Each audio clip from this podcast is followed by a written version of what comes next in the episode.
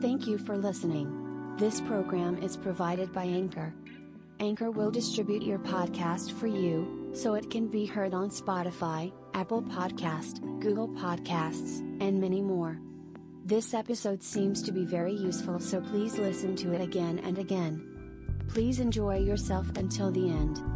Download the free Anchor app or go to anchor.fm to get started.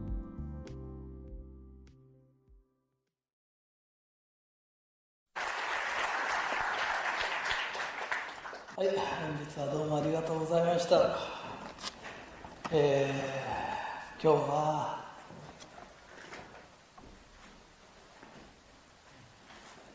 一生懸命やります。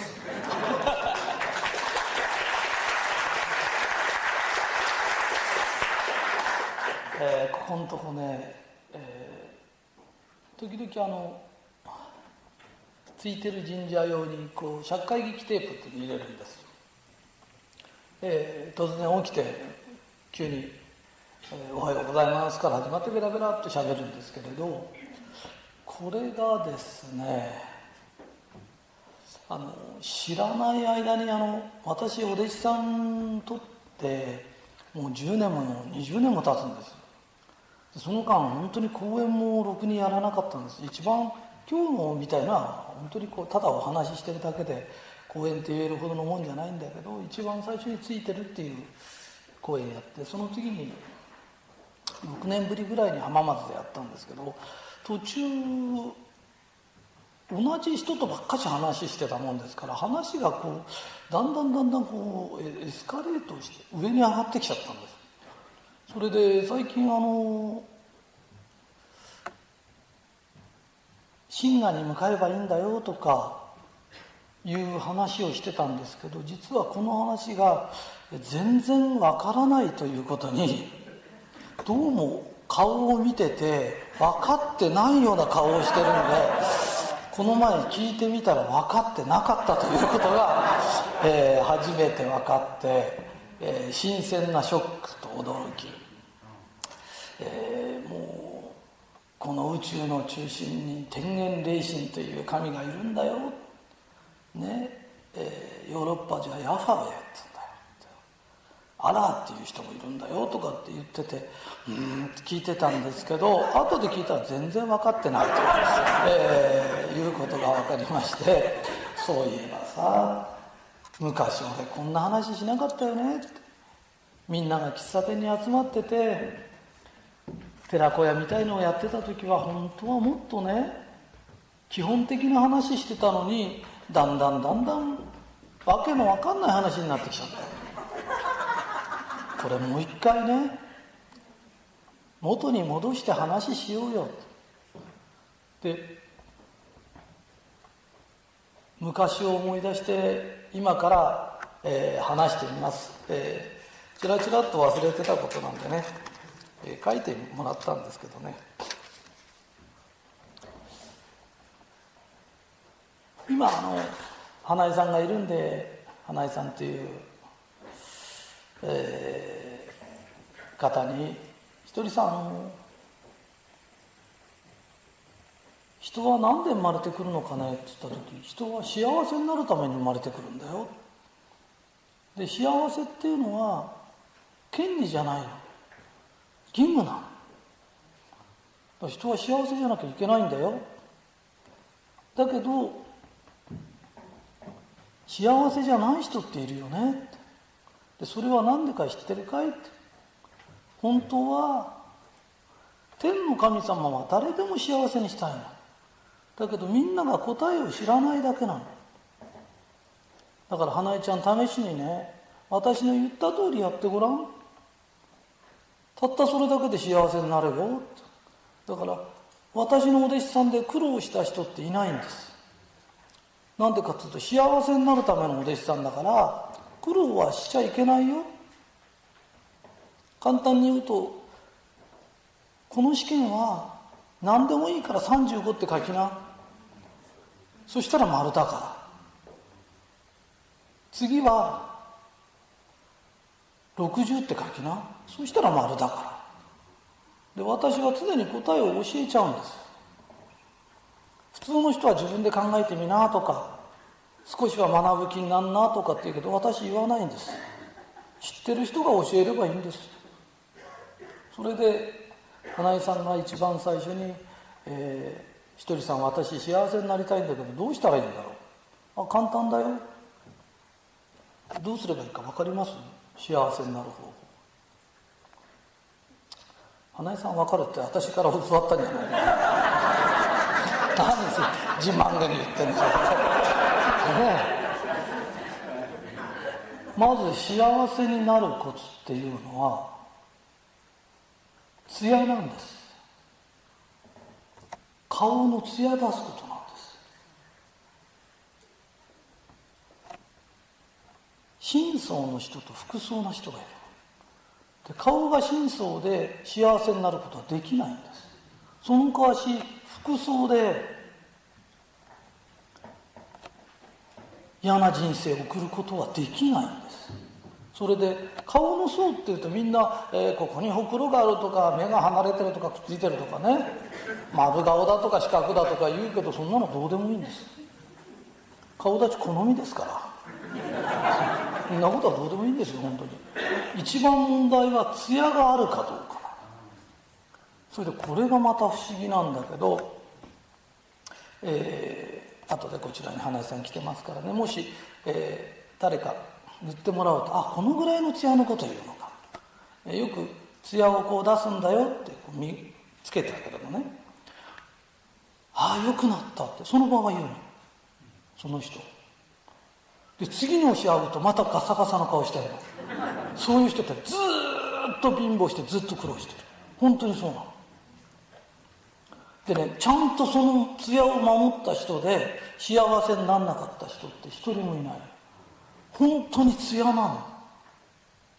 だから艶ってすっごく大切なんだよ。だから何回も何回も艶出してね。でそのうち幸せになると艶が出てきちゃう。最初はオイルやなんか塗らなきゃならない。ね。あの、えー、売れてる女優さんでもそう。それからね飛ぶ鳥を落とすようなあの男の人でもそういう人のね奥さんでもそう。肌のカサカサの人とかいないよ。本当に人相って大切なの。で一番最初に教えたことは何ですかって言った時お弟子さんになって一番最初に教わったことが艶を出すんだよ。そして艶出して、ね、そしたらそれだけでお仕事やってたんだけどお客さんの数がどんどん増えてくるでみんなも「花江ちゃん最近艶いいね」とか言ってくれるようになる。で嘘みたいだけど本当にそうなの。だから何やってもうまくいく人といかない人がいるの、えー、普通ね。普通だと艶がないの。いい人は艶がある。で普通以下になってくるとどうなるか知ってる？顔にねすすみたいのがついてる。本当にねあの人最近くすぶってるってくすぶるって顔にすすがついてるみたいな。だからどんどんどんどんまあ言葉は悪くてこれ後でブーになっちゃうのかどうか知んないけどほらあのねやりたくてやってんじゃないんだけどホームレスの人みたいにいるよね。ああいう人って顔がくすぶってて顔洗ってないからじゃないんだよ。本当に洗ってもダメなの。うん。本当にね層が出てくるのね。だからまずこれよしな。そしたらすごくね良くなってきて私の10人の弟子さんに一番最初に教えたことって艶なの、ね、その頃は、えー、大宇宙霊がとか言ってなかったらもっとすごい簡単な話でね。それでその次にねもっと幸せになりたい。で結局私のお弟子さんもほらまあ、いくら聞いてもタダだってこと知ってますから どんどん聞くのね。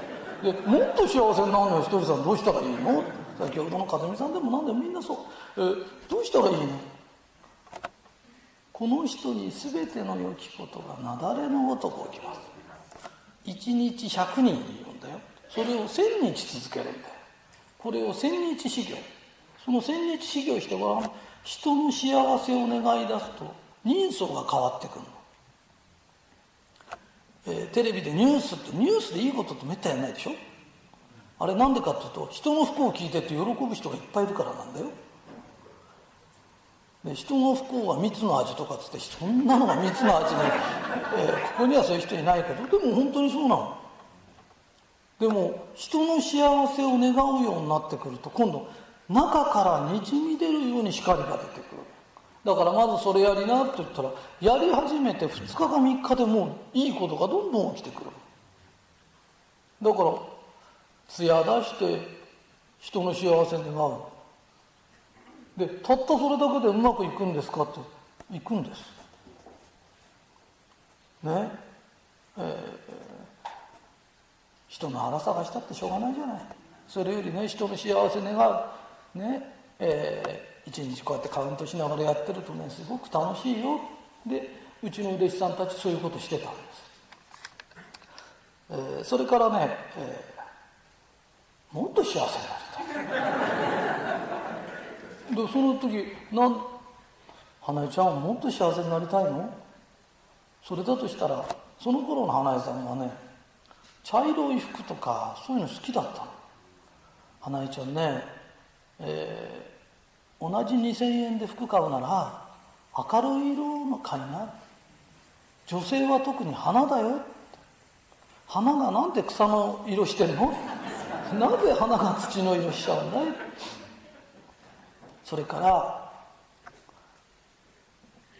明るい色のを買うのと同時にブローチとかつけなきゃダメだよ。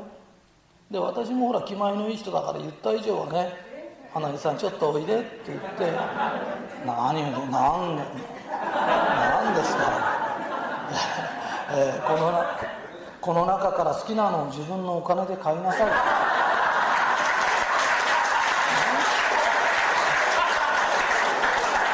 えー、本当にね最初だけついていかないとダメなの。なんでかっていうと自分の好みで買うと必ずね小さいの買うの。小さいの買っちゃう。で花江ちゃんちっちゃいの買ったのは何でだか知ってるかい？それは自分のためなんだよ。遠くから見た人にもね幸せになってもらいたい。花江ちゃん自分のためにおしゃれしてるんだよ。それじゃダメだよ。自分が明るい服着るのも世の中明るくしたいから。ここにブローチつけるのも人様のためにつけるんだよ。自分のためにするおしゃれはいくらお金かけてもエゴなんだよ。だからそんなことはいけないよ。それと女の人って観音様と同じなの。いくら精神的な勉強しようが何しようがあんまり地味だとそういう人に憧れないの。人が憧れるような格好しな。で憧れてついてきた人に精神的な話しな。だから観音様ってすごいおしゃれな、えー、阿弥陀様っているでしょ、えー、阿弥陀如来っていうのがいるんだけど如来の下が、えー、菩薩。菩薩はえー、阿弥陀様ぐらい偉くなると、えー、タオルみたいの巻いてそれで済ましちゃってね、タオルだかなシーツだか知んないんだけど、えー、しゃれっ気ないんですよ。だけどそれだと近づきがたいの。と途中にね菩薩というくらいがあるんです。だから菩薩さんっていうのはもう本当に着飾ってて綺麗な。だけど必ずここにね眼前に置いて弥陀の教えを忘れるってここに阿弥陀様くっつけたのだから私はこういう格好してるけど自分のためだけのおしゃれじゃありませんよって言ってるんだよね。だからしっかりおしゃれしようね。でおしゃれするとまた幸せになる。不思議なんだけど男の人でもそうだよ、ね、よく指輪指輪も何もしてなくて持ってないのって言うと「いやタンスにあるんです」とかって「タンスは指輪しないの」指輪は指にするんだよ、ね、だからそんなことがそんな話なのだからあそれか本物とかっていりませんよ。あの光ってればいいんだよ。サバサバでもガーダでも何でもいいんだけどダメ？生臭いからダメ？えー、えー、本当にね700円とか800円とかでねいくらでも売ってるんだようんあのね本物でそういうのしけらかそうって言ってんじゃないのね花としてきれいに咲けばそれでいいんでね本物だ本物だなんて気にすることないよ人様のためにするおしゃれだよっていうことなのねそれであとまだ続くんだけどもっと幸せになりた。いや今連続で話すとね急だけど間は空いてんだよ。間は何ヶ月か空いてるんですよでそのこと消化しちゃうとやっぱり次に行きたくなる。で私のね教えることって辛いことが一個もないの。世の中で一番世界で一番辛い修行があの高野山の千日かよあ高野比叡山か比叡山の千日解放っていうのがね世界で一番きつい修行なんだけど私の修行はね世界で一番ね緩いの、えお腹いっぱいになると断食始めて腹減るとやめると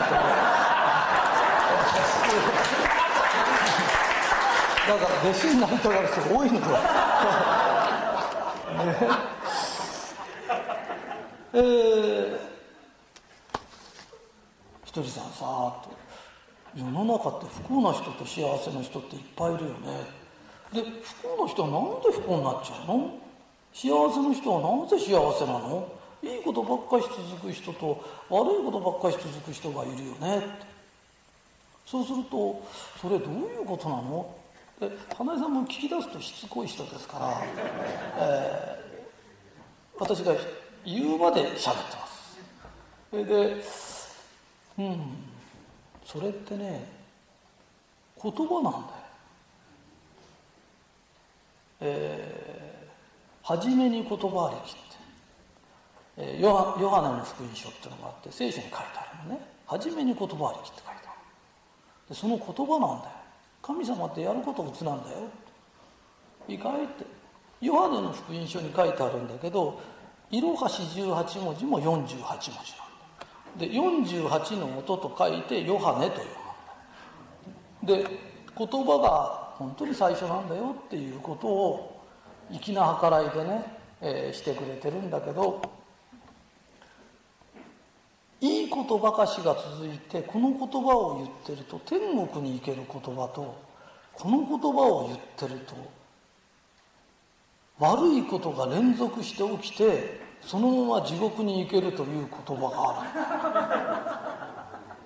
それで悪いことが起きてる人間って必ずこれを言ってるから、えー、昔思い出して書いてきたんですけどそのうち、えー、もしかするとついてる神社でくれるかも分かりません天国に行ける言葉ついてる嬉しい楽しい感謝してます幸せありがとうこれをいつも言ってる人がいるのでこれじゃない言葉があるのまっすぐ地獄へ行けるというまっすぐ迷わず行けるんですよこれ浮遊霊にもなれないぐらいまっすぐ地獄へ行けるぐらいの言葉。不平不満愚痴泣き言悪口文句それから心配事それでね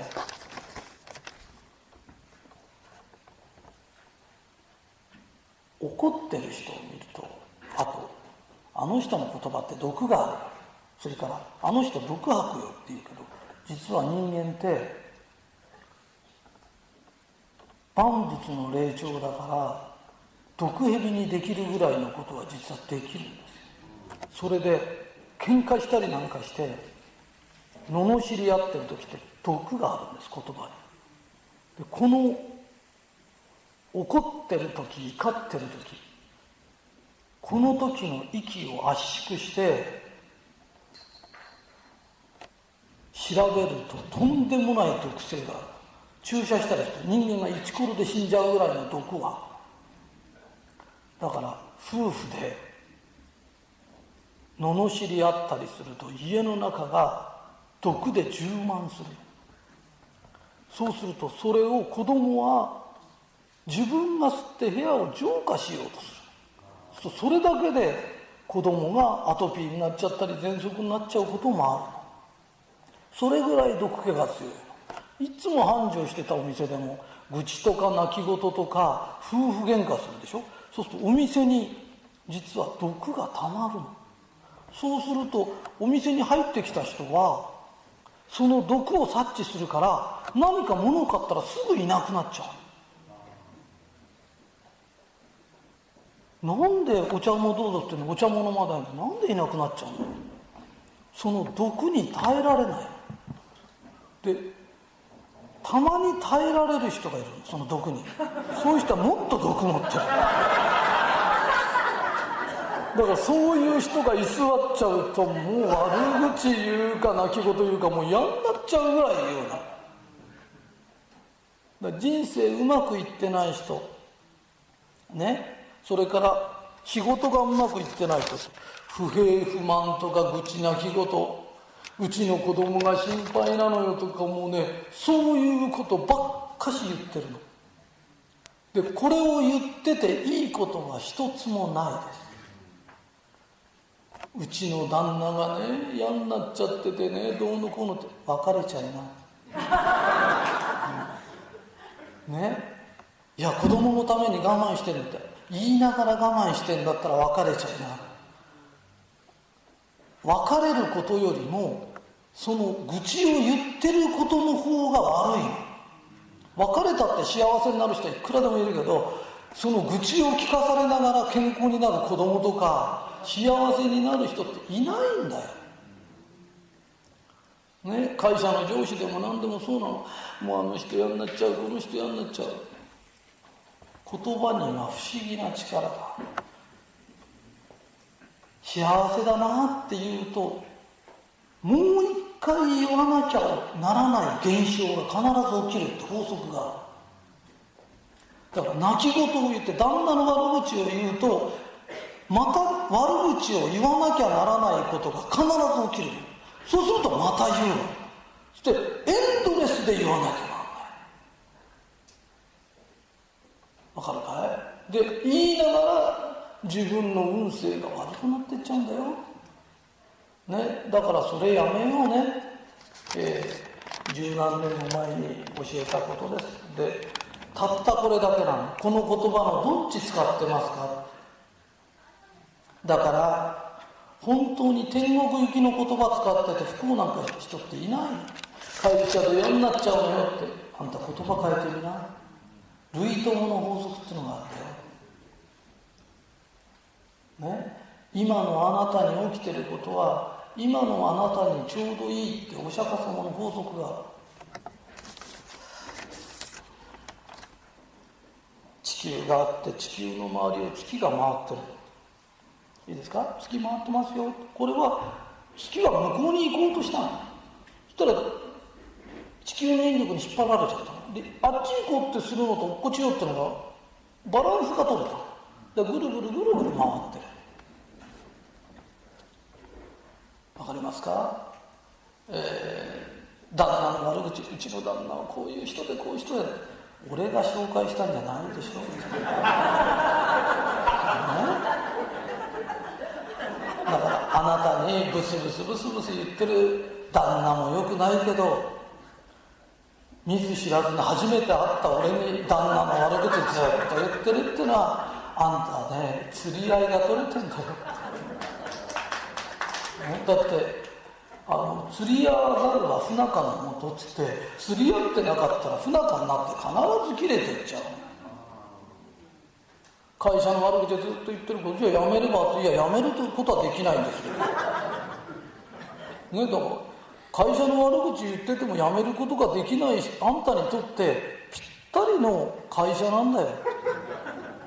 今のあんたにちょうどいいの。でこの世の中今のあんたにちょうどいいことしか起きないんだよ。でもし変えたかったら言葉変えな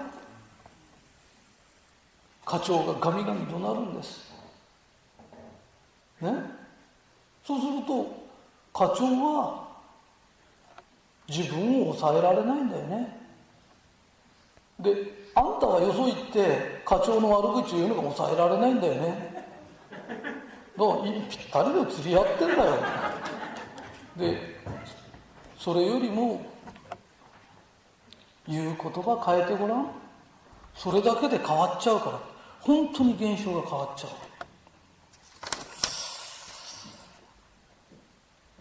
あとね病気になっちゃう人っているよね。不幸な不幸な人っているよね。あれの原因。ひとりさん教えてくれる？あ教えてやろうか。自分が許せないって。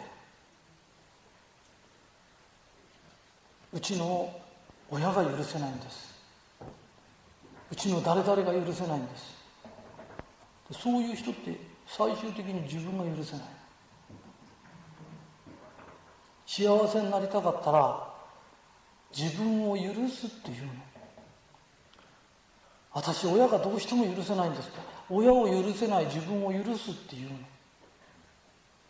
と許すっていうと許すって緩むっていう意味な体の硬直が緩むの。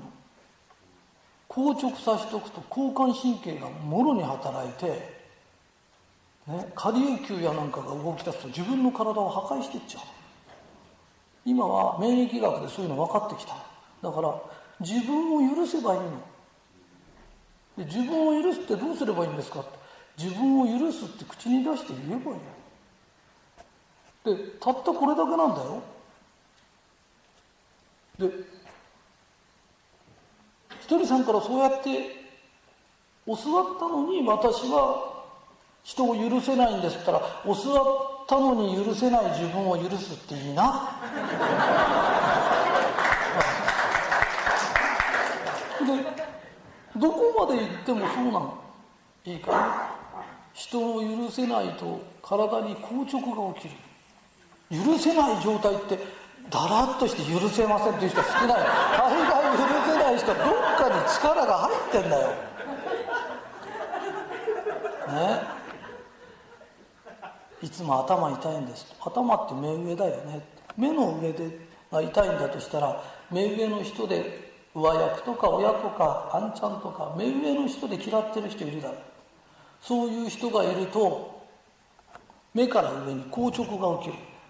だから頭が痛くなるんだよ。だからそれよしな首が痛いんです。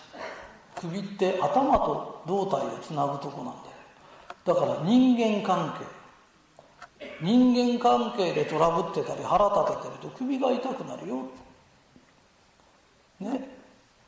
それは同級生でもいいんだよ。同じぐらいの人たちのことでもそう目下の人に腹立てると腰が痛くなる、えー、子供のこととかね。自分より下の人間に腹立てて。で怒ってぐっと押さえて私は何も言わないのって。ぐっと押さえるとそれどこ行くと思うって。その怒りをぐっと抑えると腰に溜まってい。た私は言っちゃってんですって言うと言っちゃってると腰も痛くなった上に相手の恨みもかくとこういうことだってね、うん、たったそれだけ、えー、この前の仙台にちょうど行ったらね、えー、政治家の人が来てねえー、なかなか偉い仕事で、えー、衆議院議員をテレビ出て、えー、生に言うと差し支えがあるんですけどその人が手のここに膨れができこれは何の因果でしょうそれは自分の手先で使ってる人。部下の人で腹立ててる人いるでしょ。う本当ねどっちが女性とか男性とかねあるだんだんだんだんねこういうことも本当にね怒るとどうなるとかよく因果因果って因果って怖いんじゃないのよ。因果って最近ねいろんなことが分かってきてがんになる人をずっと調べていったらがんになる前にどういうことがありましたって聞いたらみんな同じような経験があるってことは原因があるから結果が出る。因果って怖いんじゃないんだよ。お水飲んだらおしっこ出たっていうのと同じだから。ねだからたったそれだけのことなの。えー、がんになる人は覚えててくださいね、えー、ここにもだいぶいると思います。えー、頑張りすぎか頑固の人。で人生頑張りすぎちゃダメだよそれからあんまり頑固になっちゃダメだよ。それを教えてあげる。だからうちの会社の健康食品飲んでてがんでもう死んじゃうって人で生きてる人いっぱいいるの。ひとりさんが作った健康食品すごい効きますね。うちのが効いてんじゃない。その人が頑固やめた原因は頑固か頑張りすぎなの。ね。うちの問題じゃないんだよ。胃が悪くなるし。食べ物に感謝が足りない。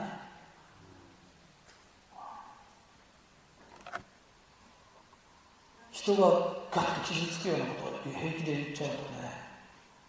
知らないでね。先ほど俺も知らないで人傷つけちゃうでも知らなかろうが何だろうが人のこと傷つけると超やられちゃう。でそれに頑固とか頑張りすぎが加わると腸がんになっちゃう可能性が圧倒的に高い。じゃあ肺がんはどうなんですか？って肺がんっていうのはね。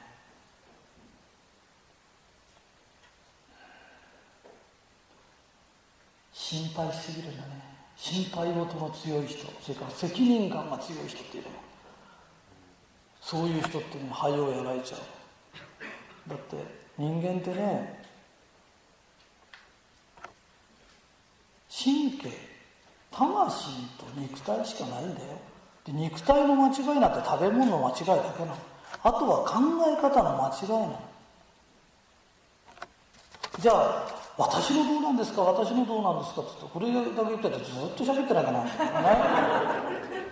それで私何が悪いんでしょう？ってそんなことどうでもいいよって。それよりこっちの言葉言っててみなって。そっちのこっちの言って言葉言ってるだけで全部解決しちゃうんだよ。必ずこっちの言葉言ってるんだよ病気の人って。ね？だからそのことやめようよ。いつあのさっきも言ったんだけど人間って食べ過ぎだからダメなんだよって。あのね体の中にね下流球やなんかっていうのがあってねがん細胞でも何でもみんな食い殺しちゃうようになってるところがライオンだってねお腹が減ってる時に前に動物が取ればやっつける？でも腹いっぱいだったらやっつけないでしょって。だからお腹が減ってる時間がないといけないの。3回も食べちゃダメなんだよ。今の人3回食べるほど働いてないの。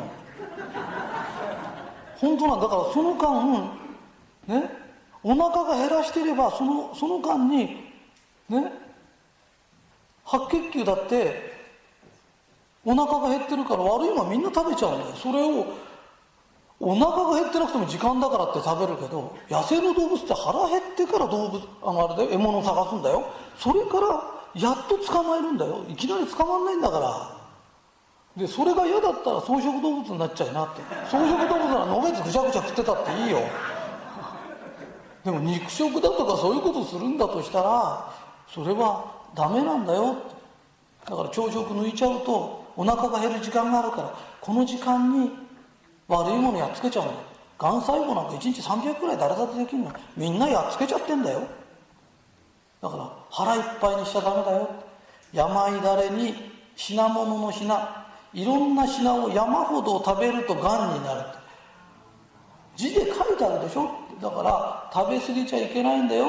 でそれをまず一つ気をつける。それから人間は足を使って何万年も生きてきたから足を使わないとダメなの。いくら便利になっても足を使わないと病気は治らないようになってるだから1日20分20分なら5分ずつじゃない？続けて20分歩くの。薬っていろんないい薬出てるの。本当に薬は効くのよ。じゃあなんで病人はそんなに増えちゃうんですか？モルモットで実験した時は聞いたんだよ。けどモルモットあの丸い中でカカカカカと運動してんだよ。ね？でモルモットにがん細胞を植え付けてこれは治ったから聞いたって言うけどモルモットはがんじゃなかったんだよ。それに無理やりがん細胞を植え付けたんだよね。だからもともと元気なんだから聞くよ。ただみんなは食べ過ぎの上に運動不足なんだよ。だからどんないい薬が開発されたって効かないんだよ。だから本来はみんな効くから承認されてんだよ。効く薬がこんなにあるのになぜ効かないんだよ食べ過ぎなんだよって。その食べ過ぎやめてあと歩くの。ね？それで人の悪口言ってる暇があったら人の幸せ願うの。でこれだけでいいの。でうちのサプリメントが効くんですか昔みたく玄米食べたりしてないしハウス栽培のもんだからね？ミネラルやなんか足んなくなったらそれ入れてそれを補ってるだけなの。じゃそれで治るんですかって。運動不足してたら治んない。黒いの車が偉くなって家の前まで迎えに来るんですって。それはいいけど病気するぞって。本当にそうだもん。ねだから人間ってお腹減らす時間があって運動してそれで「ついてるね」とか「ありがたいね」って言ってればそれでいいんだよねって。で私がお弟子さん取った時に一番最初に教えてた話ってこういうことなの？でこれを一つずつやってたの。えー、なんか私だけ長くなっちゃってちょっとずるしてるようで、えー、申し訳ないんですけど、えー、なんか人当たり話せたような気がします、えー、この話も、えー、100回聞いてください。どうもありがとうございます。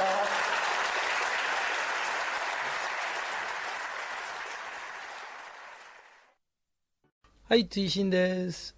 えっ、ー、と、今の講演の中で、えー、私が、えー、この人に全ての良きことがなだれのごとく起きますっていうのを、え1日100人に1000日言ってくださいって1000日修行っていうのがありますけど、あの、普通の人は1日10人でいいですよ。それで100日修行で10分の1で十分です。それと、あの10人言えなかった人がもしいたら5人でも1人でもいいです。気楽にやらないと続きませんからね、えー、一人のも言えない日があっても構わないです。でそんなこと気にしないで人の幸せを願うっていう気持ちが大切ですから気楽にやった方がいいですよ。以上です。はい、おはようございます。えー、100回聞いてくださいの話です。えー、ただしこの話だけは聞きたくない人は聞かなくて結構です。それから信じたくない人は全く信じなくて結構です。えー、非常に不思議な話をします。えー、この話を聞くと今まで解決できなかったことが嘘のように解決できるできます、えー、すごい話ですからよく聞いててくださいね。この世には因果というのがある。因果って何ですか？って言った時原因があるから結果があるんだよねっていうことですよね。でその原因があって結果があるんだよっていうことなんですけれど今から例題的にいろんな話すると、えー、だんだん分かってきます。例えばなんですけれど、えー、意外と多いのが小さい時女の子で私あのお兄ちゃんにいたずらされちゃったことがあるのよ。それがものすごく精神的ショックで親にも言ったけどそんなことね人前で言っちゃダメだよとかって言われてそれだけで済まされちゃった。お兄ちゃんも許せないし聞いてくれないお母さんも許せないっていう人がいます。でそういう人はなぜそういうことが起きたんだろう。私は悪くないちっちゃい時だから。何の、ね、原因もなくただ被害者なんだっていうけれどその子が人間に生まれること10万回って言いますか。ら何回も何回も生まれ変わってた時前世で男の子だった時に自分の妹にそういうことをしたんです。だからその因果が今出てきてるんです。で出ると同時にもう消えてなくなったんです。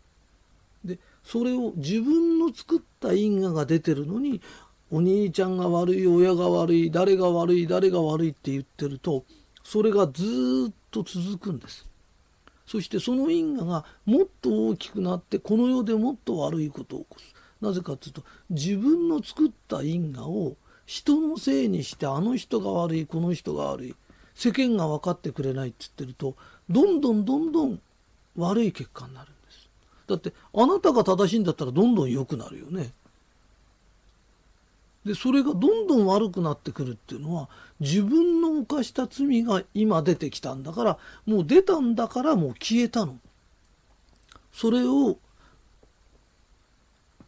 お医者さんに通ってます。薬を飲んでます。で薬であなたの犯した因果は消えるんですか？って因果を消す薬ってあるんですか？でそういうことしてるとだんだんだんだんその薬でうつ病になってきちゃったりとかどんどんおかしくなってきちゃう。だから出た因果は消えたんだありがたいってただそう思えばいいと因果って聞くとえ因果だったらどっかでこう祈祷してもらわなきゃとか壺を買わなきゃとかって言うけどもう起きた因果が出たんだから消えたの。あ消えてよかったねでいいんで壺を買う必要もなければご祈祷する必要もないんです。だからこれからいろんなことが起きた時あもう出たから消えたんだ。ってそういうふうにただ思えばいいだけだよ、えー、家庭内暴力でなんでうちの子供はね母親でよく子供に殴られる。暴力振るわれる。なんでだろう？なんとかこの子が治ってくれたらなんとかこの子が更生してくれたこの子この子って言ってるけどあなたが前世男の子だった時に親に暴力を振るってるの。でそれが結果となって出てきてるのにあの子が治ってくれたらあの子が治ってくれたらっていうけど原因はあなたにあるの。そうするとあ因果が消えるんだありがたいことだ自分が犯してきたことが今消えてくんだありがたいと思った時その子供のあなたの人相も変わるけど相手の子供の人相もバーッと変わってきてああよかったねありがたいねっていうことが始まるの。それを自分の犯した罪を相手が悪い相手が悪いっつってっとそうじゃないそうじゃないというげんこつの雨が降るの。だだからどんどんどんどんそれがエスカレートしてきちゃうよ。まあ、あの子を治すためにカウンセリングにも行きました何もしましたかにもしましたね、ご祈祷もしましたってけど、あなたの原因なのであって、それを人のを治そうと思っても絶対治らないんだよ。えー、この世の中って不思議なことがあってね、えー、がんは急になると思ってたけど、がんの人っていうのは必ず頑張り屋か頑固なの。で、それをやめない限り治らないの。それから喘息なんていうのは、子供の喘息なんていうのは親かおじいちゃんで人のことを怒鳴りつけて息もできないほど怒鳴りつける人がいるのそうするとその人が出した因果が子供か孫に回ってくるの。ね、そういうこともあるんだよってで言われた人はすぐ思い当たるの。あそうだうちの親がそうですよとおじいちゃんがそうですよ。ねリウマチもそうなの。人のことを恨んだり恨まれたりするとそういう結果が出てくるの。この世の中には原因があって必ず結果がある。因果の場合はね人に恨まれなくても本当冷え性であんまり冷やしちゃうとなるけれど因果の人はすぐ分かるの。ね、だからああそうなんだこういう因果があるんだ。でそのことが分かっと自分が救われるの。で自分一人が救われると地獄で苦しんでる自分の先祖が一人救われるの。であなたそうじゃないよ。こういう考え方してごらん。こういうことがあるんだよ。原因がないことが起きるわけないじゃないかって。一人教えてあげてその人が一人救われるとまた先祖で苦しんでる人が救われる。それで自分も幸せになり周りも幸せになり先祖も幸せにできる。でこういう話を聞ける人は特別選ばれた人なの。で特別選ばれた人には特別の考え方をしてまた特別にやらなきゃいけないことがある。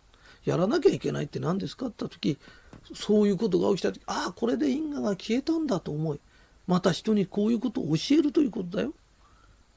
わかるかい？ねこの世が修行だからねあの変な神様の勉強しろとか滝に打たれるとかって言ってるんじゃないんだよ。起きたことがああ嫌なことが起きたからついてるとかついてないじゃないの。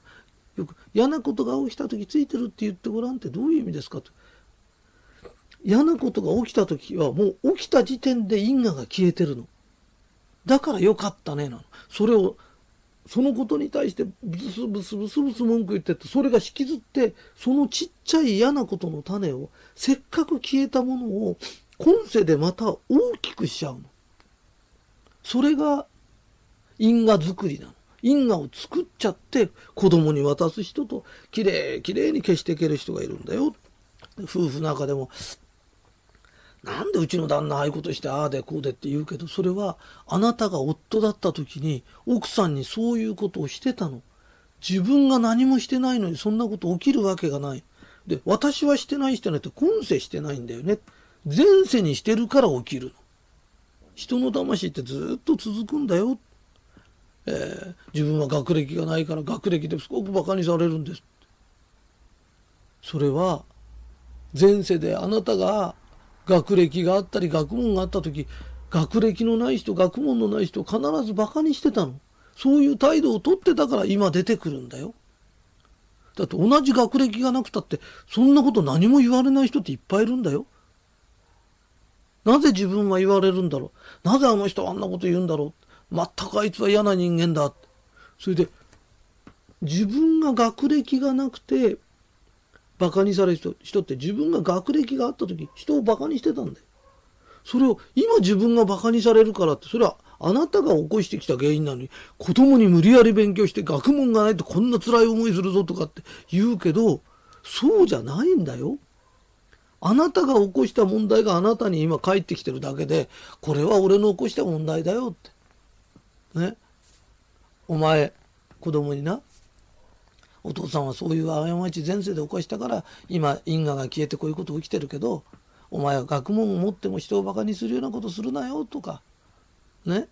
お父さんの因果はお父さんが消すからなってそういう気持ちね。それが一番正しい気持ちなんだよね。だからそういう気持ちで世の中見てみると今まで解決できなかったことが全部できてくる。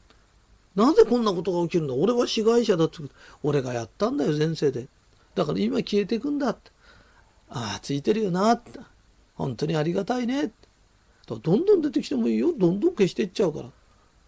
だってで出てきたことに対してたった一言。俺が前世でやったことなんだよ。ありがたいね。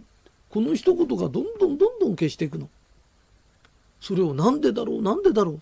俺私は被害者だ。俺は被害者だ。あいつが悪いんだあいつが悪いんだって言ってると何にも解決できないの。それが運勢を悪くし自分の体まで壊してきちゃうそれより自分を救い先祖を救えるような生き方が一番いいよね、えー、この話を何回も聞くと後ろにいる守護霊が「そうだそうだ。先祖がそうだそうだ」ね。先祖はあんたに幸せになってもらいたいんだよ。幸せに生きてもらいたいんだよ。自分で出した因果をどんどん消すために俺たちは今世来てるんだよ。でいい因果を作りに来てるんだよ。いい因果はいいいいことがしか起きないんだよ。だから自分の因果を消していい因果を渡すんだって。